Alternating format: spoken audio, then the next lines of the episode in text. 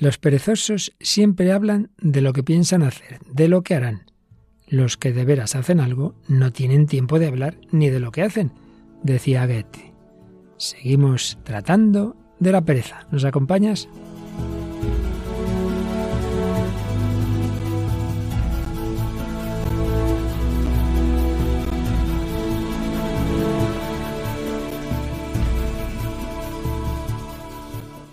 El hombre de hoy y Dios, con el padre Luis Fernando de Prada.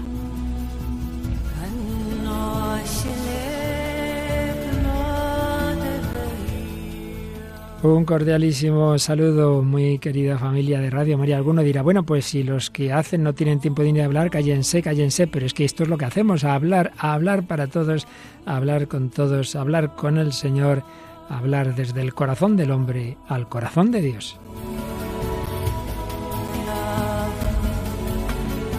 Esperamos que sea un hablar productivo como el de nuestra querida Paloma Niño. Hola Paloma, una semanita más. Un saludo para Luis Fernando y a todos los oyentes. Una semanita más en el programa que es de agradecer y también es de agradecer que tengamos siempre algún comentario de nuestros oyentes. Hoy nos traes dos. Sí, he seleccionado de nuestra página de Facebook de los comentarios que nos hacéis y uno es cortito que nos da la enhorabuena, nos dice Antonio Nogueiro Méndez.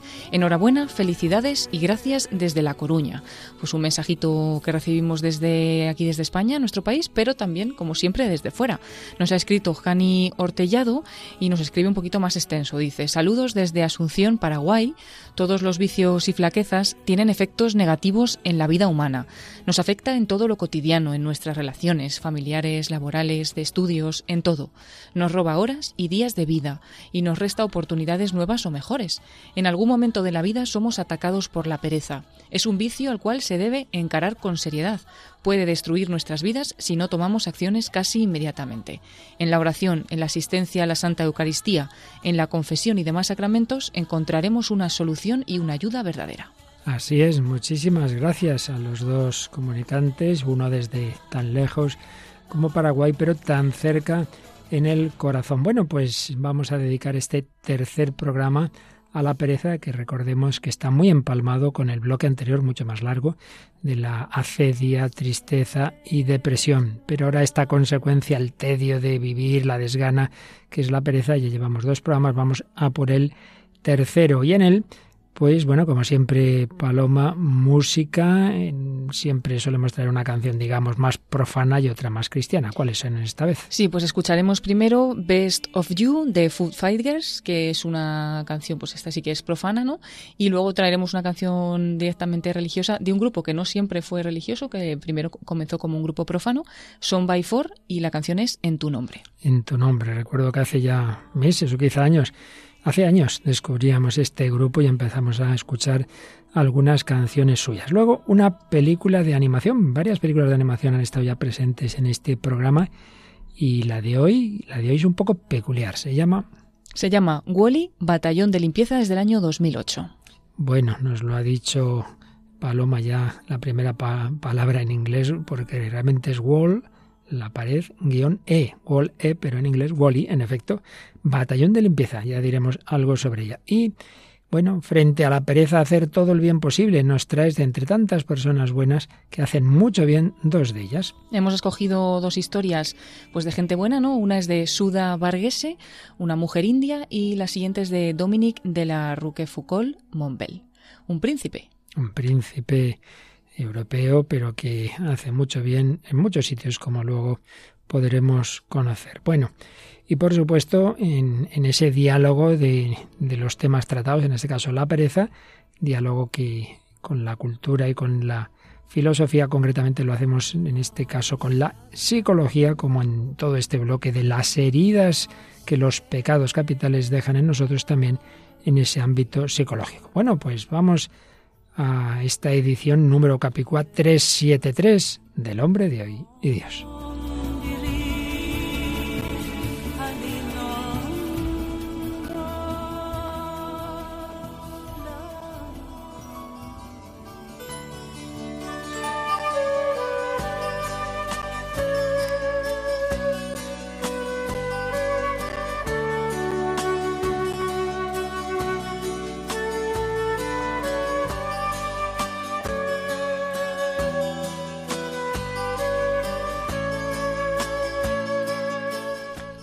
Pereza. Tercer programa, como solemos hacer, vamos a resumir rápidamente lo que hemos visto. Comenzábamos volviendo a tener idea de, de esa lista que pronto se hizo en la historia de la Iglesia, de los vicios capitales, esa evolución de uno de ellos, la cedia, la tristeza, la pereza, que al final es en lo que ha quedado en los siete que solemos aprender, pero ya explicábamos cómo realmente la pereza es la consecuencia de algo más profundo, esa acedia o esa tristeza. Y como Santo Tomás, como siempre, pues daba la clave. Por un lado, lo esencial de la acedia, decía, es la tristeza del bien divino. Uno no disfruta de Dios, de las cosas espirituales, está triste de, las, de lo que tenía que estar alegre. Entonces, claro, se queda desganado. Tedium operandi.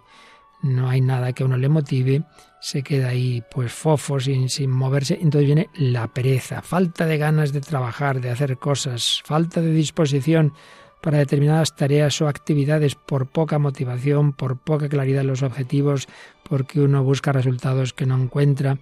Y hacíamos ese diálogo con la psicología temas relacionados, el vacío existencial, el ocio, no el ocio bueno, que es necesario el descanso, dedicarse a actividades no directamente productivas, no, sino el otro ocio, el de la vagancia, el del aburrimiento, el de la falta de sentido, la desidia, la indolencia. Recordábamos cortes de una gran película, La gran belleza.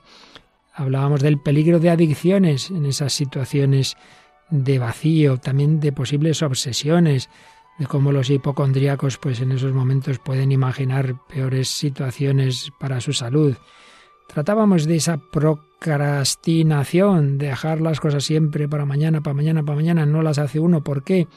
Bueno, por falta de motivación, a veces por falta de los suficientes recursos personales o materiales, o por perfeccionismo u otros problemas psicológicos. Y ahí veíamos la película El indomable Will Hunting y algunas claves que ya han ido saliendo para luchar contra la pereza.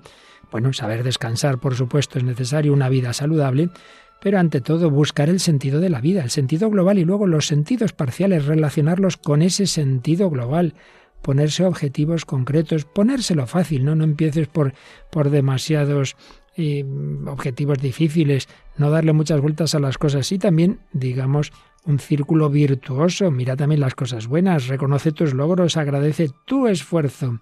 Vamos a añadir ya hoy pues unos consejos de una persona que tiene un blog de estos con muchos seguidores en internet en el mundo de la salud, Tania Sanz, nos da unos consejos. En primer lugar dice que nadie diga yo es que soy así, soy perezoso. Quítate esa etiqueta.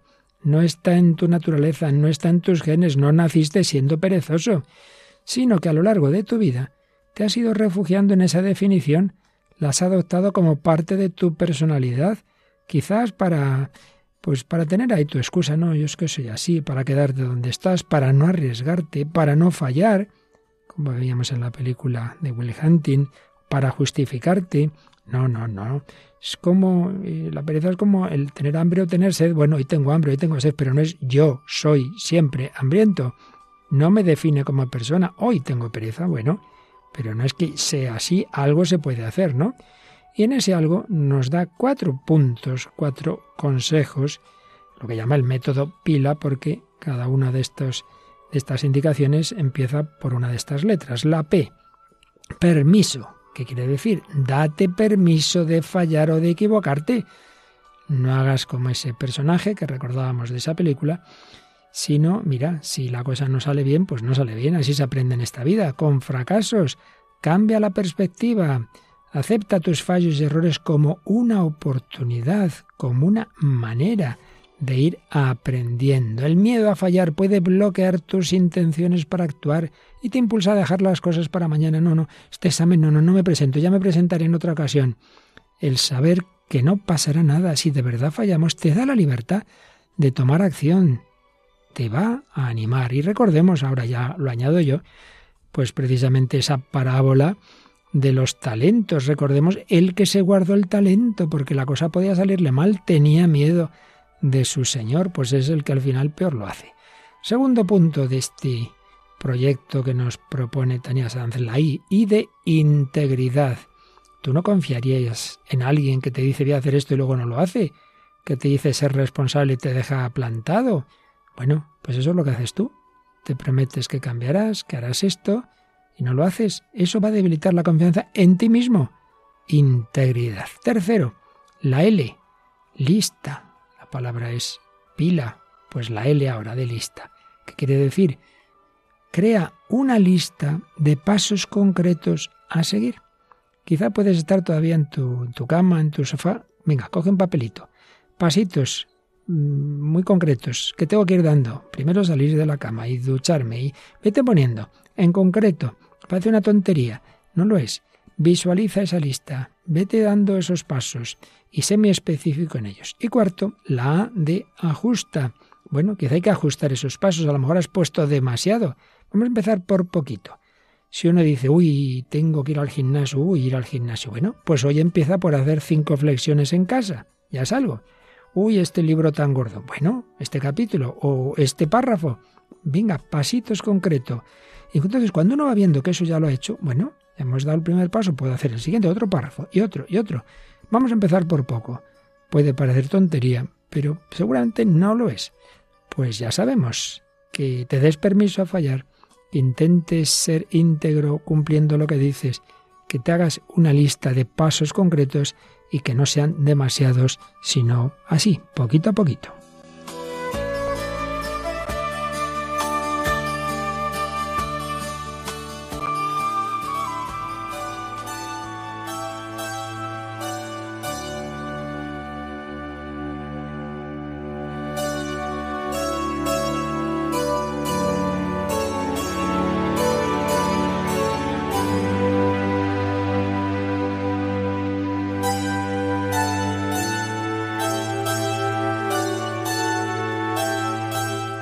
Pues aquí seguimos en Radio María, en El Hombre de Dios, Paloma Niño y quien nos habla el Padre Luis Fernando de Prada, tratando de la pereza.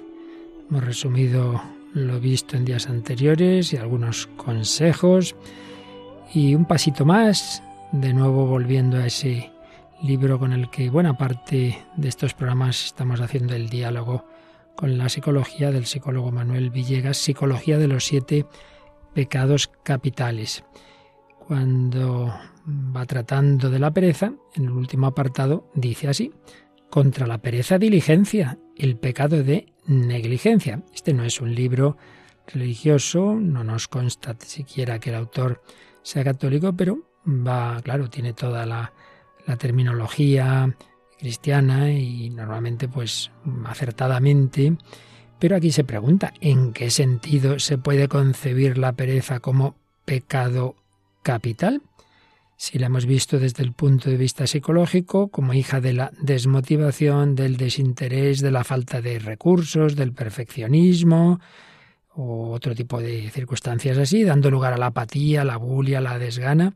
Claro, desde una perspectiva laica dice que hemos definido aquí el pecado como un daño provocado a terceros, o como un fallo que provoca algo mal hecho, entonces no nos parece congruente atribuir la categoría de pecado a la inoperancia, a la inacción, pero claro, él mismo hace ver que esa suposición olvida que el perjuicio a uno mismo o a terceros no sólo puede ser debido a la comisión de un mal, sino que puede ser también el resultado de la omisión del bien. Comisión del mal, omisión del bien. Me viene a la memoria, ya lo diremos también, pues como el Papa Francisco, en un mensaje para las misiones, contraponía esas dos palabras, misión o misión. La misión del misionero o la omisión. Bien, omisión del bien. Aquí eh, Villegas recuerda a dos grandes sabios del siglo XX, Einstein, que decía, el mundo no está en peligro por las malas personas, sino por aquellas buenas que permiten la maldad. Y Gandhi decía también, la más atroz de las cosas malas de la gente mala es el silencio de la gente buena. Y esto nos viene muy bien a todos, porque a veces uno dice, ay, si yo no tengo que arrepentirme, de qué confesarme, oye, y eso que decimos de pensamiento, palabra, obra y omisión, ¿lo has revisado? La omisión del bien. Y desde este punto de vista también, psicológicamente, y éticamente, aún sin perspectiva religiosa, pues ya se puede entender que hay algo ahí que está mal. Y de hecho, fijaos que hasta es delito. La omisión del auxilio debido. Uno va en una carretera y ve un accidente y no quiere complicarse la vida y no auxilia. Y eso en el fondo es una herencia del planteamiento cristiano. Y que no basta que tú no hagas el daño, tienes que hacer el bien que está en tu mano. Y por otro lado, claro, hay un tipo de circunstancias especialmente difíciles cuando se han dado y se dan regímenes totalitarios en las que eh, la gente tiene miedo, entonces se inhibe de hacer determinadas actuaciones, porque ya sabe que si defiendes al otro, pues eres tú el siguiente que va al campo de concentración. Bueno, deja de lado de momento aquí este autor y ese tema, pero nos habla de ese tipo de negligencia en el cuidado de los otros, aunque no haya esos peligros por parte de, un determinado régimen, una negligencia que puede acarrear perjuicios a corto, medio o largo plazo. Una mezcla de desidia, indolencia, indiferencia, carente de empatía por los demás y resultado, al final siempre es lo mismo, de un egoísmo exacerbado que solo busca la propia satisfacción sin importar el bienestar ajeno, individual o colectivo, y esto en el ámbito de la educación familiar o escolar, de la higiene pública privada, de la prevención o transmisión de enfermedades, de la manipulación de alimentos, de la conservación del equilibrio ecológico. Bueno, nosotros disfrutemos y la siguiente generación haya ellos. La seguridad laboral, las relaciones interpersonales, etcétera, etcétera, etcétera. Ciertamente hay personas dice Villegas, desde esa perspectiva psicológica, que pecan por omisión, que abandonan sus obligaciones en aras de su felicidad personal. Y recuerda un caso de su propia consulta, una mujer, siempre claro está, cambia los nombres, una le ponía de nombre Clara, que había abandonado a sus hijos pequeños simplemente porque le apetecía hacer una vida de hippie arriba, por el Amazonas, mira qué bien, justificado por el amor romántico, la realización personal, hay personas que se olvidan de los demás. Y gran parte del sufrimiento humano proviene de la dimisión o indiferencia ética en aras del hedonismo egoísta, de la falta de compromiso responsable. Por eso, sí, sí que hay, y ahora lo podemos entender, porque a fin de cuentas, como siempre decimos, el cristianismo potencia lo humano y nos hace entender que Dios lo que prohíbe, lo prohíbe porque en sí mismo es malo. Podemos entender, digo, que la pereza, el pecado capital de la pereza, hace daño, claro que hace daño. Señala Villegas, no está relacionado con el uso del tiempo cronológico, sino del tiempo ético. ¿Cuál es el pecado capital de la pereza? La negligencia. Y como suele hacer este autor, muy bien, de ir a las etimologías, negligencia y diligencia tienen detrás un verbo latino, diligere, que es amar, amar. Claro, esto es muy interesante. Diligencia significa amor o interés por algo o alguien, lo que mm, da la motivación positiva. Diligencia, claro, si yo quiero una persona, esa chica que era más vaga que otra cosa, se casa, tiene un niño al que quiere mucho, ya verás tú como ya sí que se despierta y lo atiende al niño, se levanta temprano y hace lo que sea porque lo quiere. Ahí viene la diligencia del amor. En cambio, negligencia es lo mismo pero en negativo, negación del amor. Y claro, está emparentada con la pereza en cuanto que es hija del desinterés y hay una motivación negativa.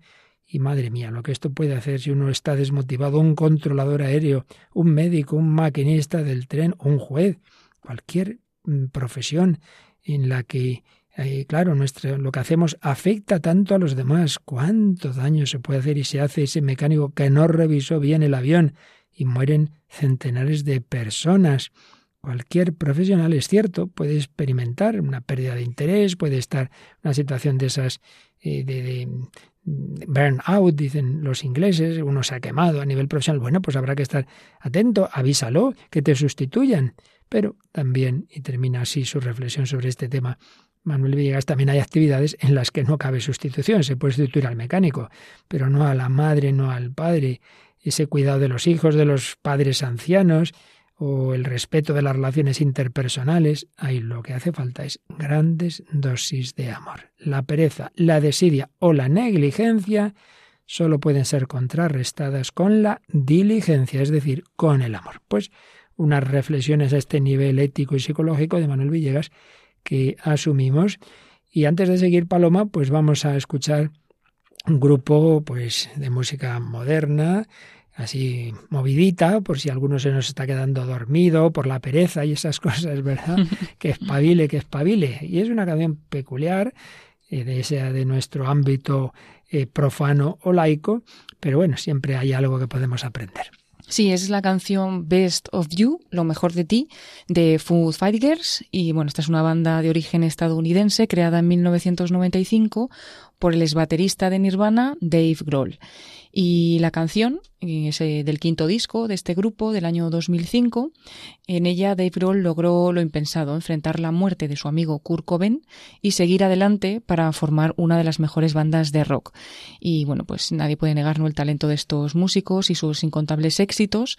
Y él dijo eso, que la dedicaba a su difunto amigo Kurt Cobain. Que hay que decir para quien no esté en este ámbito de la música moderna que se suicidó. Lamentablemente, pues es de esas, de tantos artistas famosos que parece que lo tienen todo y sin embargo llega un momento en que no le ven sentido a la vida y se suicidan. Sí, y esta canción trata sobre enfrentar el dolor que constantemente se presenta en nuestras vidas. Nos habla pues de una persona que ha sufrido traiciones, abusos y que al final está solo cuando necesitaría pues un hombro a su lado en el que apoyarse y se pregunta si alguien se está llevando lo mejor de nosotros y si estamos preparados para el sufrimiento y si estamos dispuestos a seguir luchando. Un himno que nos invita a vivir la vida entregando lo mejor de cada uno. Best of you, lo mejor de ti. Venga, no te quedes ahí en el victimismo, en es que me pasó, es que me hicieron Venga, haz lo que puedas, por mucho dolor que tengas, siempre podemos hacer algo.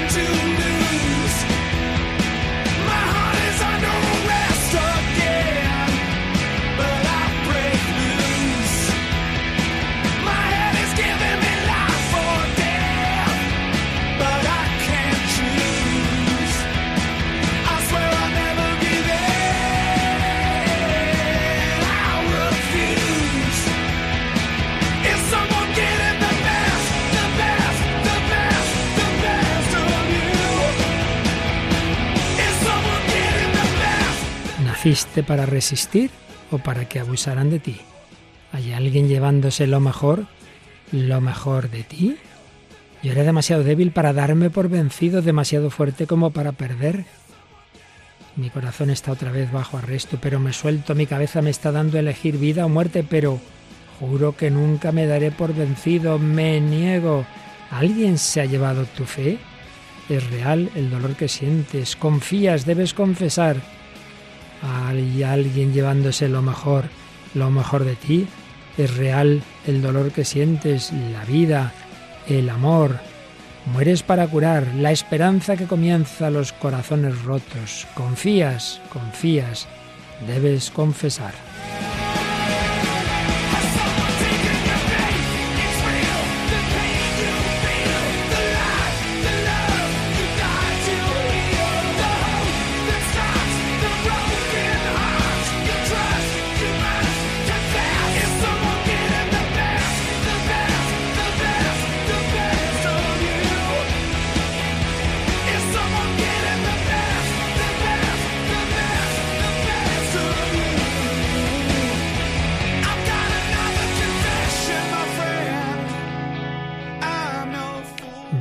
Of You, lo mejor de ti, de Foo Fighters, en Radio María, en El Hombre de Dios, hablando de la pereza, de la diligencia, de emplear bien nuestra vida.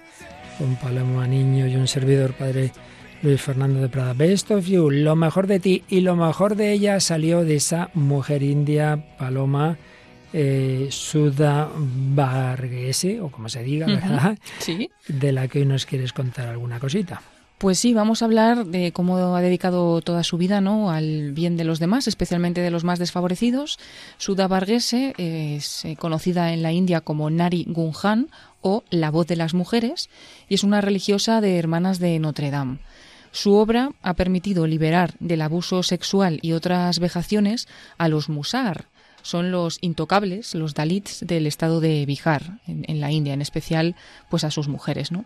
Antes de la llegada de la religiosa, en los años 80, los musar eran conocidos por comer ratas, se les conocía así comer ratas, ¿no? Qué espanto. Sin propiedades, se dedicaban también a la limpieza de los baños de los ricos y al trabajo en destilerías y sus mujeres y niños pues con frecuencia eran abusados sexualmente en casa de las clases dominantes. No tenían posibilidad de ir a la escuela y con frecuencia las niñas eran dadas en matrimonio a los 10 años. Ella, Sorsuda Varghese, nació en 1949 en el seno de una próspera familia de Kerala y ha roto ese ciclo perverso con la creación de una red de centros de formación para niñas musar, muchas de ellas pues madres solteras, porque eran madres muy pronto, ¿no? Por su labor ha recibido numerosas amenazas de muerte, ha hecho en total unas 50 escuelas.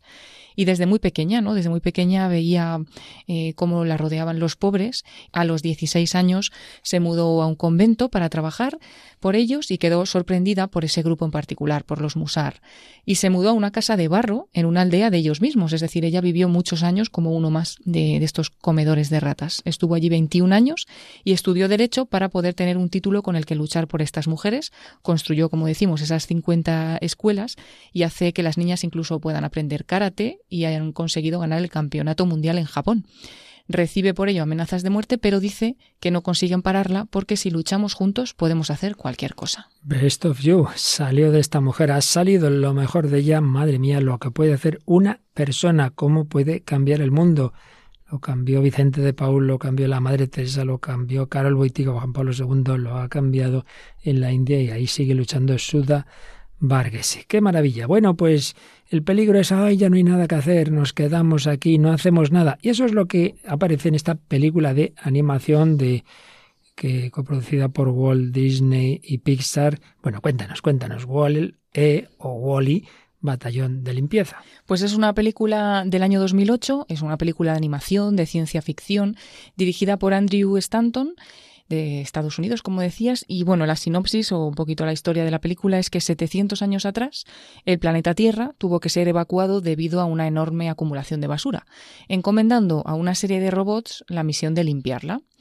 Hoy, durante la película, el único superviviente de aquellos robots es el pequeño Wally, quien con el paso de los años desarrolla una personalidad propia y se dedica a recolectar piezas de otras unidades destruidas. La vida de este robot cambia cuando conoce a Eva, una robot exploradora que llega en una nave espacial y de ella se enamora, ¿no? Nuestro robot.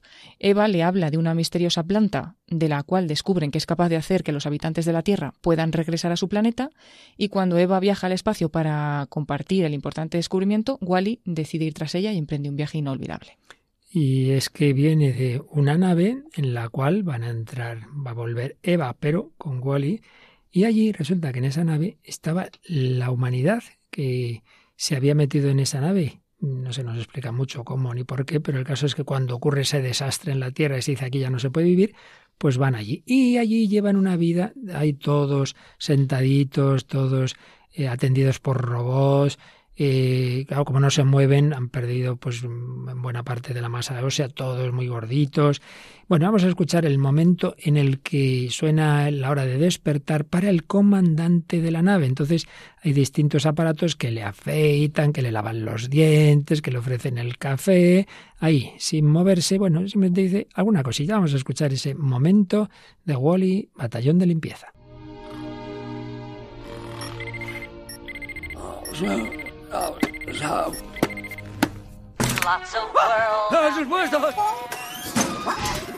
Buenos días. ¿Le corto las puntas? Ah, ya lo creo. Lo sé, cariño, lo sé. Soy buenísima. Estás arrebatador.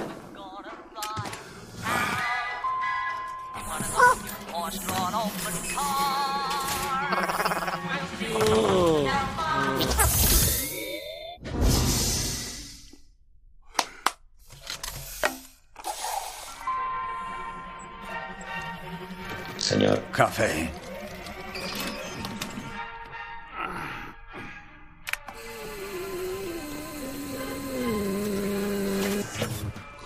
Señor, el reconocimiento. Protocolo, auto. Lo primero es lo primero. Ordenador, quiero un informe.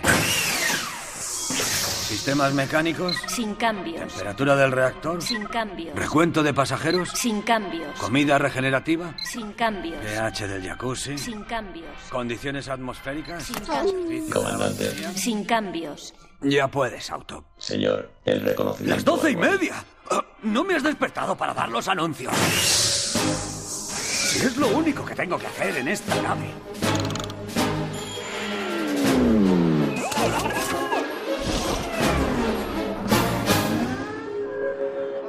Buenos días, señores pasajeros. Les deseo un feliz día 255.642 a bordo de la Axiom. Como siempre, disfrutamos de 21 grados en un día soleado. ¡Oh, caray! El registro de la nave me indica que hoy es el séptimo centenario de nuestro crucero de cinco años. Creo que nuestros antepasados estarían orgullosos de saber que 700 años después estamos haciendo lo mismo que hacían ellos. Así que en la próxima comida pidan su bizcocho del séptimo centenario totalmente gratis en un vaso. Mira qué bien.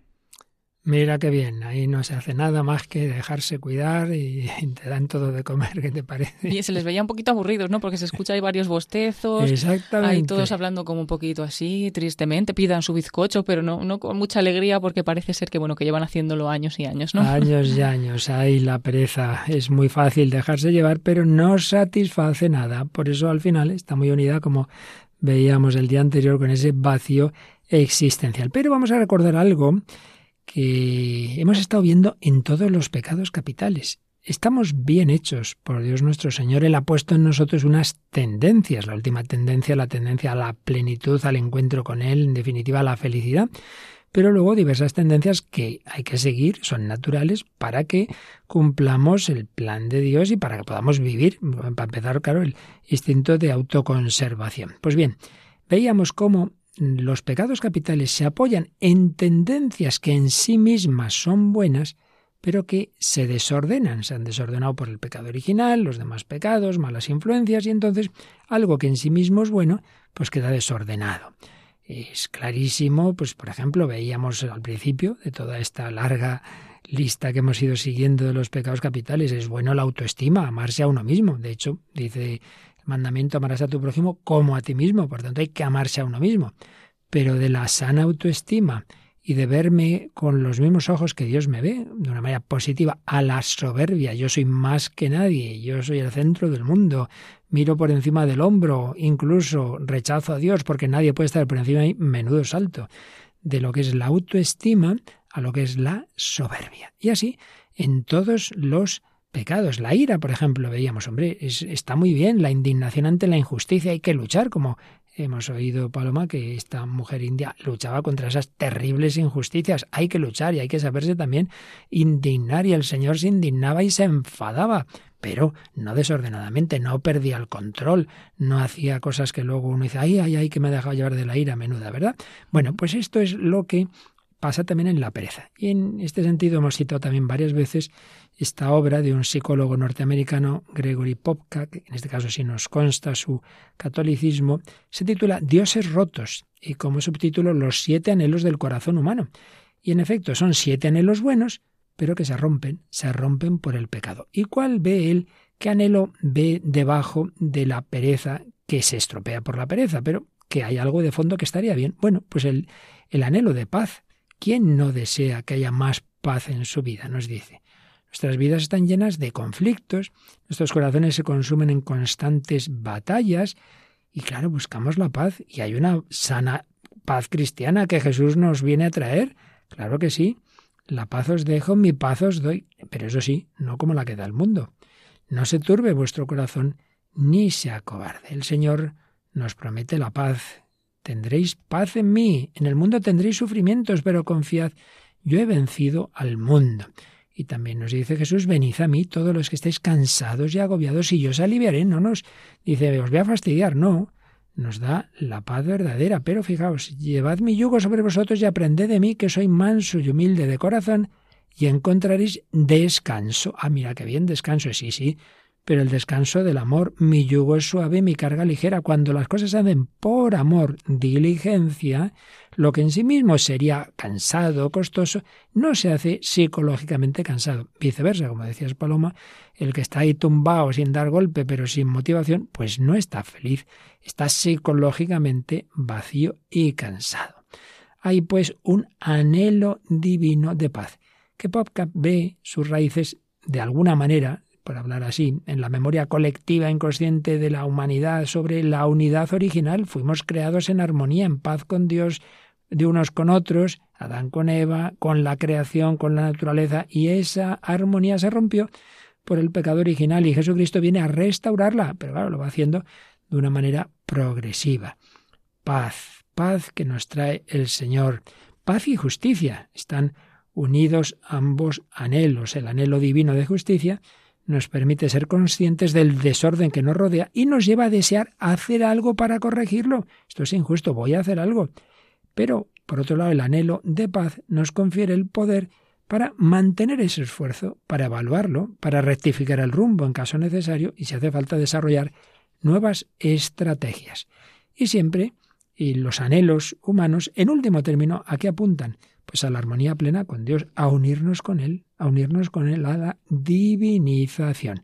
Todo esto es bueno, pero la pereza lo distorsiona y convierte lo que está bien, ese deseo de paz, en la indiferencia. Yo no quiero líos con nadie, ¿para qué vamos a pelear? No se han llevado al vecino injustamente, bueno, no nos metamos en más líos. Elegimos intentar mejorar una relación o la dejamos así porque será muy costoso, porque no me apetece, Mira, que se enfada más veces, ya, no, ya me cansa, ya no vuelvo a llamar a esta persona, allá ella. Es el no preocuparse por supuestas insignificancias, decidir que todo es una insignificancia y no te importe nada.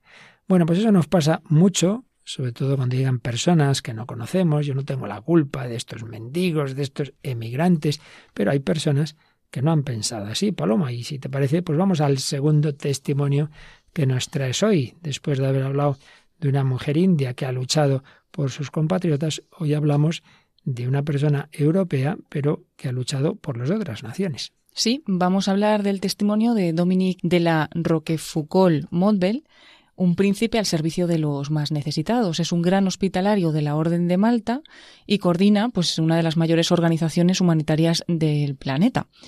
En las aguas del Mediterráneo, en los últimos nueve años, esta institución que él coordina ha salvado con sus barcos y equipos médicos la vida de 53.712 inmigrantes y refugiados que se lanzaron en la peligrosa aventura de buscar un futuro mejor en Europa, procedentes de Oriente Medio y de África. ¿Puedes repetir la cifra? Porque sí, 53.712 ¿eh? inmigrantes y refugiados. Si hubiera dicho, como decimos casi siempre, mira, ¿qué vamos a hacer? Esto no tiene solución. Se hubieran aguado 53.000 personas más. Así es, y sobre todo, bueno, que, algunas veces el, bien tampoco hace tanto ruido, ¿no? Así es. Porque no se conoce tanto el bien mejor como no hace ruido y el ruido no hace bien.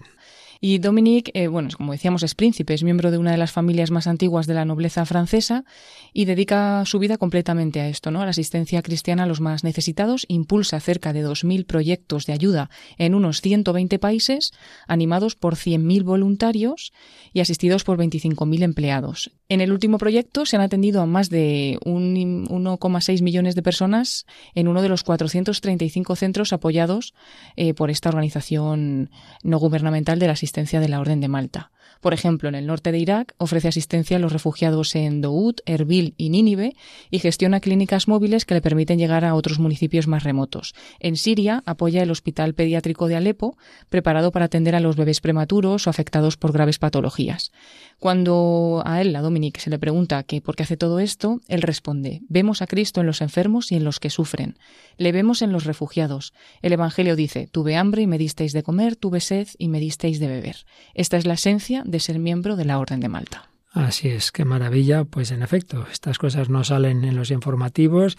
No conocíamos a este hombre tan entregado y de nuevo, pues como en el caso de Suda Varghese, empieza una persona y luego otras y otras y otras cientos, miles, lo que hacemos cambia el mundo. No nos resignemos, como estaban resignados los de esta nave, la nave Action, en esta película de animación Wally Batallón de Limpieza. Ahora vamos a escuchar el momento en el que descubren que ha entrado esa plantita procedente de la Tierra. Pero entonces, entonces ya se puede volver a vivir en la Tierra. Se organiza una revolución. No vamos a decir más, pero sí vamos a escuchar ese momento en que el comandante se lleva la sorpresa.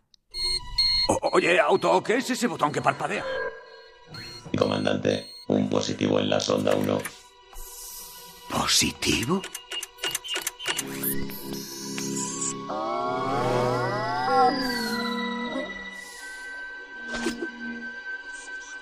Eva. Pero... No es posible. No ha habido un positivo. Jamás.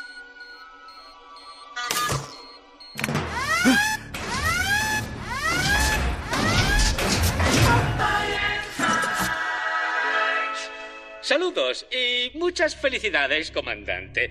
Si está viendo esto, significa que su evaluador de vida automático o, comillas, Eva, ha vuelto de la Tierra con un espécimen confirmado de vegetal en fotosíntesis. Eso quiere decir que ha llegado el momento de volver a casa. ¿Volver? ¿Volver a casa? Ahora que la Tierra ha recuperado una situación en la que la vida es sostenible, podemos iniciar la operación recolonizar.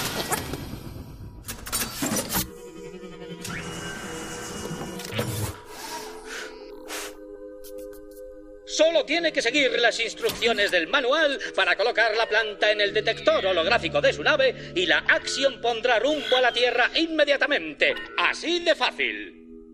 Debido a los efectos de la microgravedad, es posible que usted y sus pasajeros hayan sufrido cierta pérdida ósea. Pero, bueno, seguro que con unas carreritas por la pista de jogging volverán a ponerse en forma en un periquete. ¿Hay pista de jogging? Si desea resolver alguna duda, consulte el manual de operación. Pronto nos vemos en casa. Manual de operación. Uh, Manuel, danos las instrucciones. Manuel.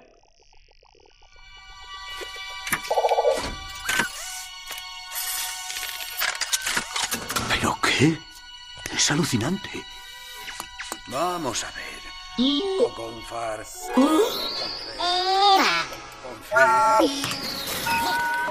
Bueno, el comandante está tan acostumbrado a que las máquinas le den todo hecho que, que, entiende que eso Manuel es un... decir, lo llama Manuel y habla, dime qué hay que hacer, ¿no? ¿no? Tienes que abrir el libro, hombre, tienes que leerlo. No, no, ya se acostumbra a que se lo hagan todo, ya eso de volver a la Tierra ya está asustado.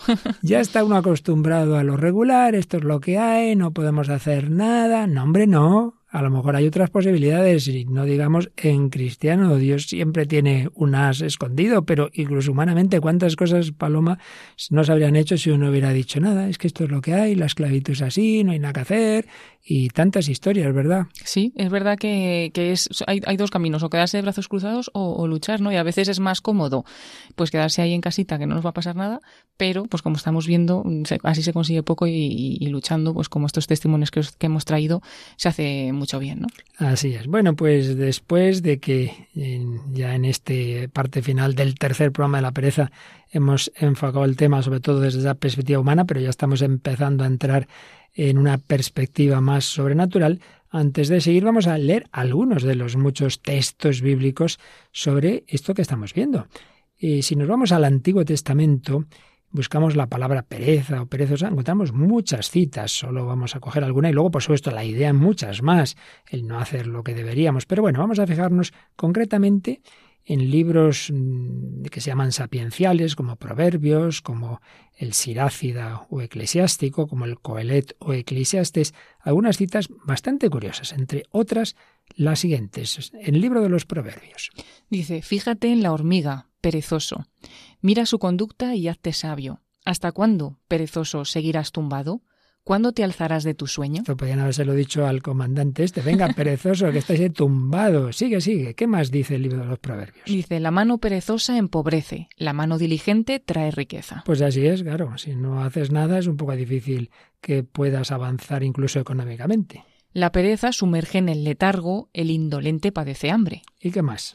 Los deseos del perezoso son su muerte porque sus manos se niegan a trabajar, la puerta gira sobre sus goznes y el perezoso en su cama. Está bien, ¿eh? tiene su, su ironía. Pero hay una muy simpática que una, unas frases en, los, en el capítulo 24, versículo 30 y siguientes de Proverbios.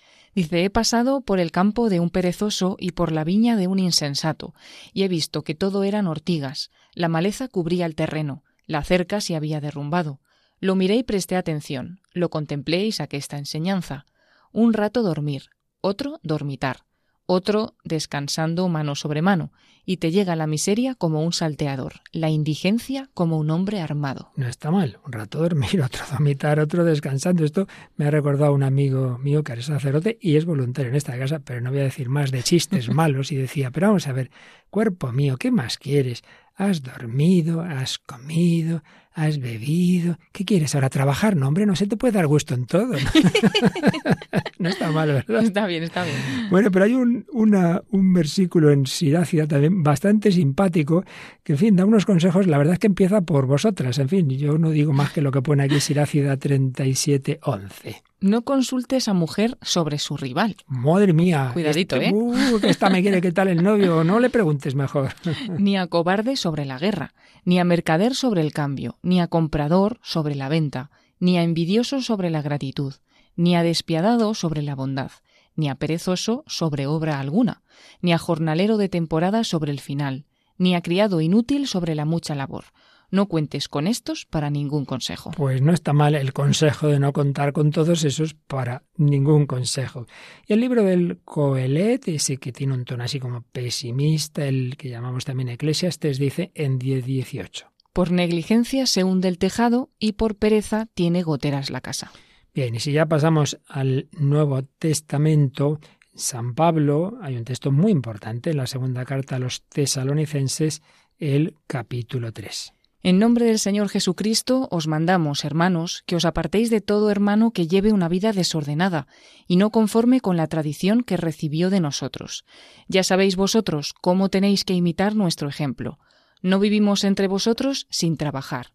No comimos de balde el pan de nadie, sino que con cansancio y fatiga, día y noche, trabajamos a fin de no ser una carga para ninguno de vosotros no porque no tuviéramos derecho, sino para daros en nosotros un modelo que imitar. Además, cuando estábamos entre vosotros, os mandábamos que si alguno no quiere trabajar, que no coma, porque nos hemos enterado de que algunos viven desordenadamente sin trabajar, antes bien metiéndose en todo.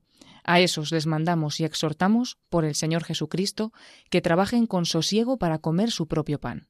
Por vuestra parte, hermanos, no os canséis de hacer el bien. Bueno, pues yo creo que ya más que esto, no os canséis de hacer el bien. Y es que no, ya va a venir el Señor, la parusía. Entonces, ¿para qué vamos a molestarnos? Oye, oye, yo también espero la parusía, pero aquí estoy yo trabajando día y noche. El que no trabaje, que no coma. No puede ser. Y luego el pecado de omisión, del que hablamos antes, hay una cita y un versículo tremendo en la carta del apóstol Santiago 4:17. Pues el que sabe hacer bien y no lo hace, comete pecado. El que pudiendo hacer el bien, el bien posible a uno, no es todos los bienes de este mundo, nadie podemos, pero el que pudiendo hacer algo no lo hace, comete pecado. Y por supuesto, la parábola de los talentos que antes mencionábamos, recordemos que ese que guarda el talento, porque claro, Señor, es que tenía miedo de ti, porque eres un hombre duro, que cosechas donde no sembraste, recoges donde no esparciste, tuve miedo, escondí en tierra tu talento, aquí tienes lo que es tuyo. Pues fíjate lo que le responde el Señor en Mateo 25, versículos 26 y siguientes. Dice, siervo malo y perezoso, sabías que yo cosecho donde no sembré y recojo donde no esparcí. Debías, pues, haber entregado mi dinero a los banqueros, y así, al volver yo, habría cobrado lo mío con los intereses. Quitadle, por tanto, su talento, y dáselo al que tiene los diez talentos, porque a todo el que tiene se le dará y le sobrará Pero al que no tiene, aun lo que tiene se le quitará. Y a ese siervo inútil echadle a las tinieblas de fuera. Allí será el llanto y el rechinar de dientes. Pues tampoco está mal. Siervo malo y perezoso, siervo inútil, y todo viene de una falsa visión de Dios, de tener miedo a Dios, que no, hombre, que no, que si haces las cosas con tu mejor voluntad, el Señor lo va a ver. Es que, bueno, me puedo equivocar. Pues tranquilo.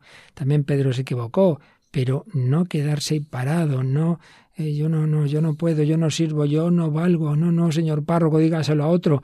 Si te lo piden y puedes, adelante, fíate del Señor. En tu nombre me levantaré y haré lo que me pidas. Bueno, pues vamos a terminar con esa canción. ¿Qué grupo traemos para terminar con buena música cristiana? Es el grupo Son by Four, un grupo que comenzó siendo de salsa y baladas románticas en Puerto Rico y son sobre todo conocidos por su éxito A Puro Dolor, pero en el año 2004 los tres integrantes que estaban eh, promocionando el que sería su último disco fueron a un retiro espiritual y oyeron el llamado de Jesús y decidieron que ya no cantarían para el mundo, sino para Dios. Y dicen, después de todo el éxito alcanzado con el tema A Puro dolor, nos dimos cuenta que nada de eso llenó el vacío de nuestros corazones.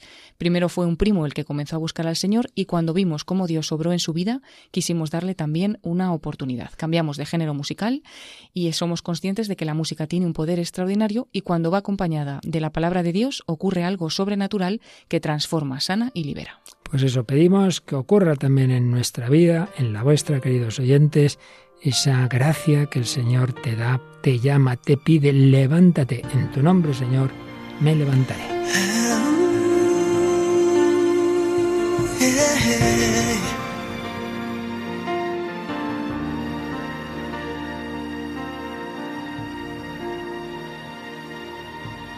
Muchos me han dicho es imposible, que no es real que hacer. Todo lo que tengo lo he gastado. Mis fuerzas se agotaron, solo guardo mi fe.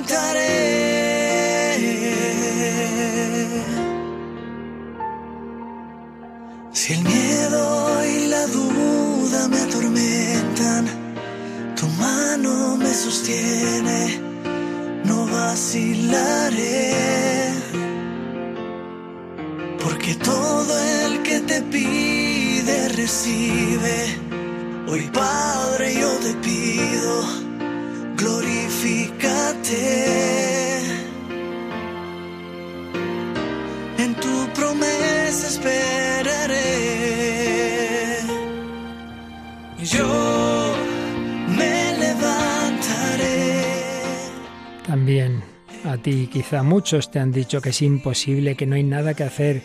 Todo lo que tengo lo he gastado, las fuerzas se agotaron. Pero guardo mi fe y en tu promesa esperaré. Sí, me levantaré en tu nombre, así lo haré, no soy digno, pero tu palabra bastará para sanarme. Yo me levantaré.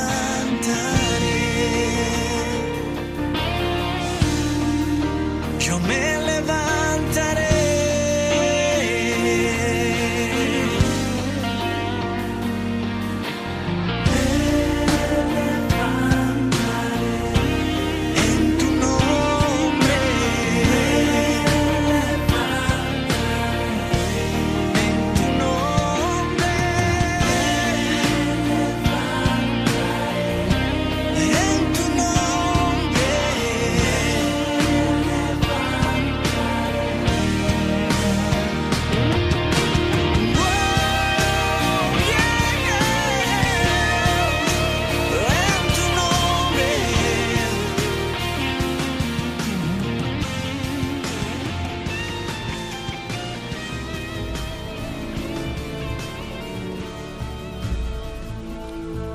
Sí, me levantaré en tu nombre. No nos dejemos llevar de la desgana, de la pereza, de la desidia, del no hay nada que hacer, siempre se ha hecho así. No, no, confía en el Señor. Sí, la vida de estos cantantes cambió. Puede cambiar la tuya. Pídeselo al Señor. Pon de tu parte, pequeños o grandes pasitos. La vida puede cambiar.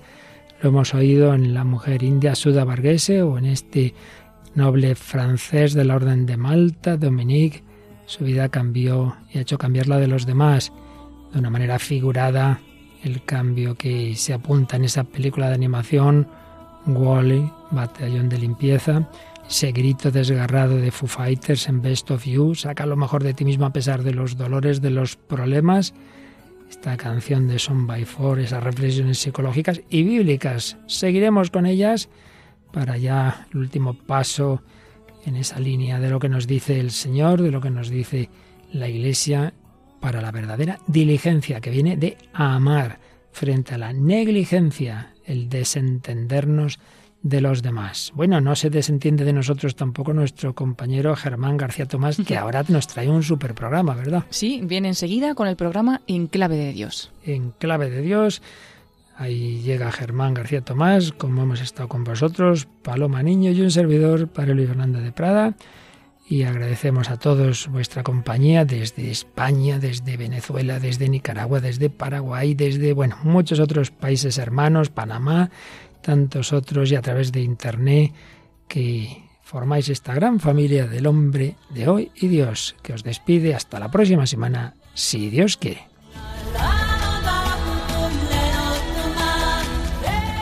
Así concluye El hombre de hoy y Dios, un programa dirigido en Radio María por el Padre Luis Fernando de Prada.